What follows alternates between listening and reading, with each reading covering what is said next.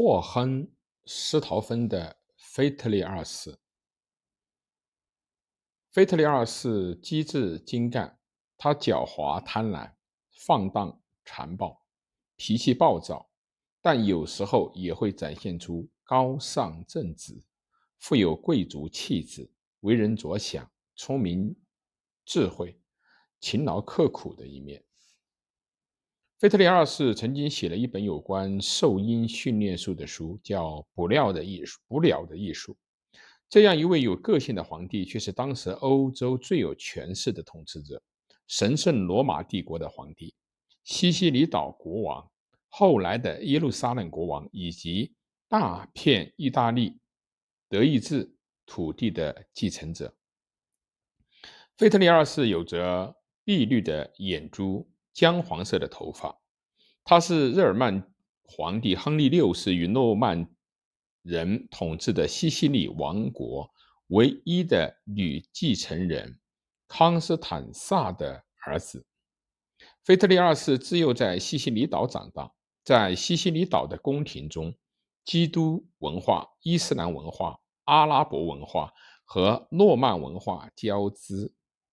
腓特烈在宫廷中与犹太人。穆斯林待在一起，讲阿拉伯语，因此他具有异国的情调。他的独立来源于他自身。他出行的时的身边伴随着阿拉伯的侍卫、苏格兰的魔术师、犹太和阿拉伯学者、五十名养鹰人、各种珍奇异兽，还有一大群由卑怯。婢妾组成的王室后宫。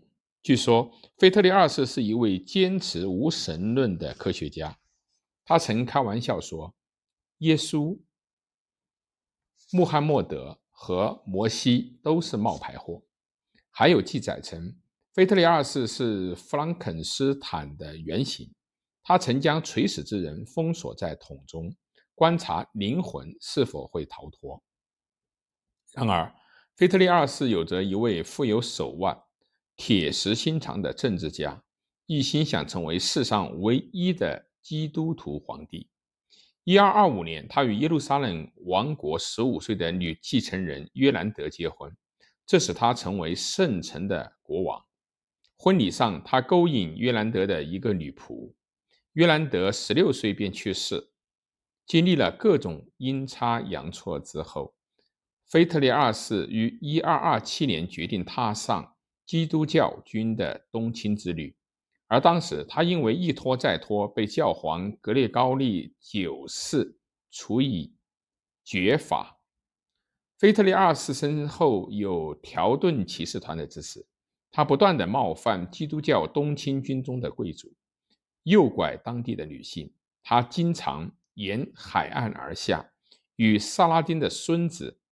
埃及苏丹卡米尔谈判。卡米尔国内面临叛乱，国外又遭受着来自新一场基督教东侵的威胁，因此答应了一个连书面形式都没有的和平提议。卡米尔同意与腓特烈二世共同掌管耶路撒冷，就和现在中东签订的各种和平协定一样。穆斯林控制圣殿山。而基督教徒可以占领耶路撒冷的其他地方。腓特烈二世抵达耶路撒冷，宣布重新占领这座城市。此时，他对伊斯兰教体现出了一种反差的尊敬。在圣墓大教堂，他参加了授予皇冠的典礼，成为基督教国王，达成了自己的愿望。但是，当他得逃避教皇对他的追捕。尽管他的耶路撒冷执政长达十年，但他一生的大部分精力都投入到与教皇的斗争之中。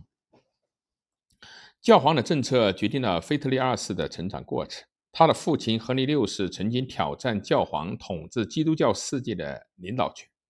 亨利六世死后，教廷一手策划了亨利六世帝国的分裂。他们在日耳曼安插了两个竞争者，而且把还是婴儿的腓特烈二世送往了西西里岛。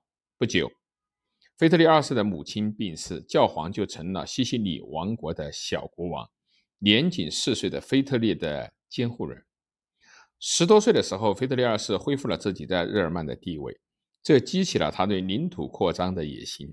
腓特烈二世在北方的头衔得以恢复，但他只能够位居幼时的监护人教皇英诺森三世之后。腓特烈二世向英诺森三世承诺，将扩大教皇的特权，而且永不统一日耳曼和西西里岛，让这两块土地都处于他的统治之下。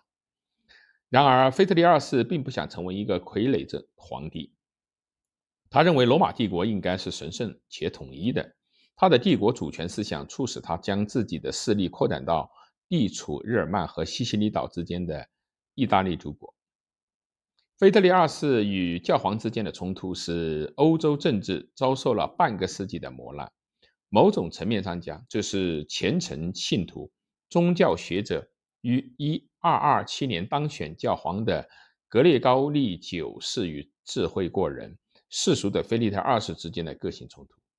格列高利九世于一二二七年对腓特烈二世处以绝罚，显然是与腓特烈二世佯装生病、迟迟不肯东征有关。最终，腓特烈二世决定东征。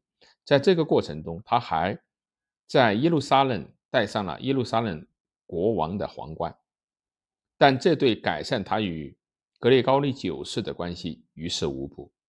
这是一场尖锐斗争的核心问题是谁应该是基督教世界的统治者，教皇还是皇帝？